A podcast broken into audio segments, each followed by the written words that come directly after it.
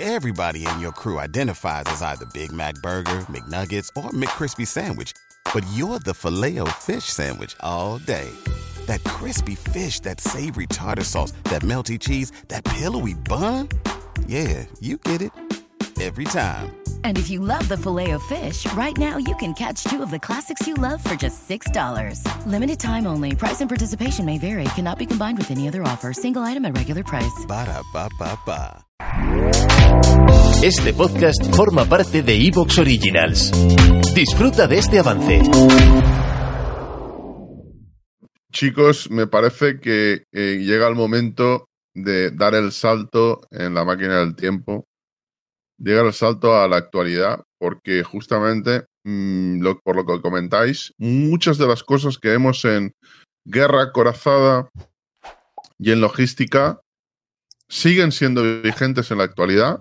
No digo que todo, pero muchas cosas siguen siendo vigentes, muchas cosas de la filosofía, de la forma de actuar. Y llegamos a un estado de las cosas que nos dicen en la prensa, nos dicen incluso analistas militares, que estamos en la primera guerra mundial del siglo XXI, ¿no? Y vemos ciudades, vemos, esto es un, es un vídeo eh, grabado con dron y, y nada, publicado por el Ministerio de Defensa del Reino Unido, ¿eh? Esto no, esto no me lo invento yo, ¿vale? Vamos a ver, vamos a ver el, el vídeo un poquito. Podéis ver cómo eh, es la, la devastación, las unidades caminando, las ciudades medio destruidas, eh, en fin, los soldados caminando por dentro de los de dentro de los eh, de las calles, la logística vía avión, eh, vemos ahí cómo llega el material, el material extranjero, vemos el, en fin, mm, vemos el uso de drones, porque las tomas están hechas con drones, vemos muchas cosas, ¿no? Vemos el, eh, la artillería, entiendo que esa artillería eh, parecen HIMARS, me parecía un HIMARS, no, no lo he visto bien, pero em, vemos que es una guerra, que en teoría es una guerra moderna, pero dentro de que es una guerra moderna, ha cambiado han cambiado tanto las cosas. Además, de hecho, vamos a ver las maniobras. Vamos a ver maniobras reales de lo que, de cómo esto que está, está comentándose ahora, de que hay 50.000, 60.000 soldados ucranianos siendo entrenados eh, por ejércitos OTAN en diferentes países. Vamos a ver ese entrenamiento. Aquí veis avanzar por la trinchera.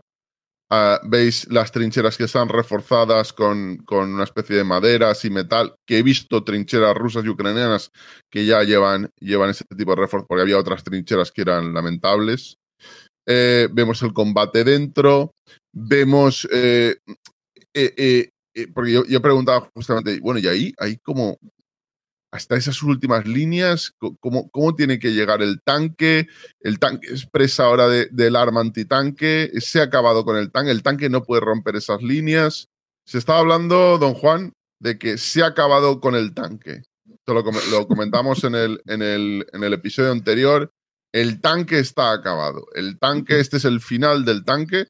Luego es el final del tanque y, y se han partido los políticos dos meses por enviar tanques. Oye, es el final del tanque y discutiendo que yo, yo te envío 10, yo te envío 5 y luego eh, te dije 5, pues es uno. Te dije 10, pues son 4. no, pero que es así. Es, nosotros estamos enviando, que, me corrija Maxi, pero hemos enviado unos tanques que estaban desguazados, ¿no? Estaban eh, guardados, hechos piezas. eh, eh, se van a enviar de, de los... Yo he visto la lista y de los 200 tanques que se van a enviar, hay unos 100, 110 que son Leopard 1. Leopard 1. Que falta que les envíen un Volkswagen Golf de- del año 71 o algo así, también con una ametralladora encima. Eh, está muerto el tanque, eh, y ahora hablaremos de la logística moderna, pero está muerto el tanque en, en esta guerra, don Juan. No. De hecho, se necesita ahora más que nunca. o sea, hay un, hay un vídeo hace, hace. Hoy he visto un, un- un vídeo muy. un título muy, muy gracioso el Museo de Tanques de, uh, de Bovington, el famosísimo Tank Museum, ha dicho, ha puesto ahí un título súper graciosísimo, ¿no? Porque ellos han dicho que, que si que tú no necesitas tanquitas para hacer, ¿no? Y, en fin, pero ¿qué es eso? Es porque lo que habíamos estado hablando es que el tanque forma parte de esa triada. En cuanto te falta esa triada, ya el ejército está muy limitado en sus capacidades y, necesitas la el tanque para romper esa trinchera. Es que tener en mente que, que, un, cañón de 125 milímetros, de 120, 125 milímetros, que dispara proyectiles que tienen 3-4 kilos de alto explosivo, eso hace trizas las trincheras. Y sobre todo mucho más efectivo y barato porque no tengo que disparar con la artillería y ajustar. Y no, no, es un tiro directo. O sea, y, todo, y todo lo que se argumentó que eh, los Javelin o los Javelin, las armas anticarro, habían ido por delante del blindaje y que los tanques ahora eran mataderos, eran ataúdes eh, con cadenas eh, y que no tenían nada que hacer contra las armas anticarro. ¿Qué opinas? Es que son. Es que hay que tener. Es que fíjate lo que te voy a decir. Uh, ya cuando apareció, cuando apareció el, tanque en el campo de batalla de la Primera Guerra Mundial, ya solo por aparecer, ya tres armas luchaban contra el tanque. La infantería empezó a luchar contra el tanque con sus propias armas, la artillería empezó a luchar contra el tanque y los zapadores empezaron a luchar contra el tanque, utilizando obstáculos, utilizando minas, trampas explosivas, cosas así por el estilo. Aún así, y, es una época donde todos los tanques tienen un blindaje ligero que solo protegía contra metralla y armas de infantería, nada más. ¿no? Y aún así se consiguió todo eso. Pero ¿qué, ¿cuál es el problema? El problema está en que la gente, o sea, que es lo, lo, lo, lo que es muy dificultoso para nosotros, es porque tenemos ahora gente que está viendo mm, vídeos individuales mm, de la guerra, o sea, está viendo la guerra desde muy de cerca, a través de vídeos todas esas cosas. Y el problema que, pasa es que son gente que nunca ha estudiado una batalla, nunca han estudiado una doctrina, nunca se ha puesto ahí a estudiar la materia a fondo y se cree y se monta en su cabeza mmm, conceptos, tácticas de guerra solo viendo un par de vídeos, ¿no? Y claro, ¿qué es lo que, mm, ellos ven? Pues ellos ven que, que el, que el carro de combate es como una especie de duelo individual contra un arma anticarro. Pero eso no es así. ¿vale? Es siempre un combate de armas combinadas. Entonces, por lo tanto, si yo tengo un enemigo que tiene una potente capacidad anticarro, el que tiene que solucionar ese problema no es, mi, no es mi carro de combate, es mi artillería.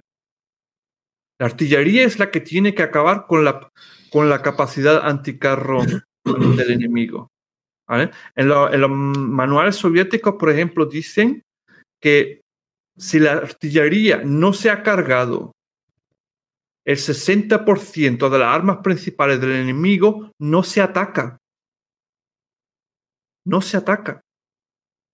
¿Ah? Por eso. O sea, cuando, cuando yo finalmente realizo el ataque, ya solo al enemigo ya solo queda el 40% de su dispositivo de defensa. ¿no? Y es que eh, eh, eso es lo que me refiero, que no es, ah, es, eh, es un, el combate militar es un combate en equipo, es como el fútbol. O sea, tú tienes delanteros, tú tienes un campo medio, tú tienes un defensa, tienes porteros. Y cada uno hace su campo de batalla, en el campo de batalla su propia tarea. Y, esa, y ese, ese combate de armas combinadas tiene como efecto que se protege mutuamente en las unidades. O sea, la artillería, por el mero hecho de atacar las tropas anticarro del oponente y destruirlas, protege así directamente al carro. ¿no? Y solo para que tenga un, ejemplo, en, la guerra del Líbano en el 2006, cuando Israel, eh, Israel avanzó contra, contra Hamas, ah, el, combate de armas combinadas de Israel era tan bueno que solo el 15% de los carros de combate recibieron algún impacto. O sea, el 85% restante no recibió ni un solo impacto de alguna arma anticarro. Y no estamos hablando de penetraciones o, de, o, de, destrucción o algo así. Estamos hablando solo de recibir un impacto, de algo. Aquí, aquí tenemos la primera arma anticarro de la historia, que es el, eh, creo que se llama el Mauser eh, T18, puede ser. el Mauser T-Gewehr, ¿no? Algo así como se pronuncia en alemán. Sí. Eh, el rifle de, rifle contra tanque. Rifle contra carro, sí. Que ah. tenía una, el proyectil o la, bala era como prácticamente tenía un, un volumen como 5 o 6 veces más mayor que una, una bala de rifle normal y que eh, el retroceso decían que era auténticamente brutal. Veis a dos personas sujetarlo.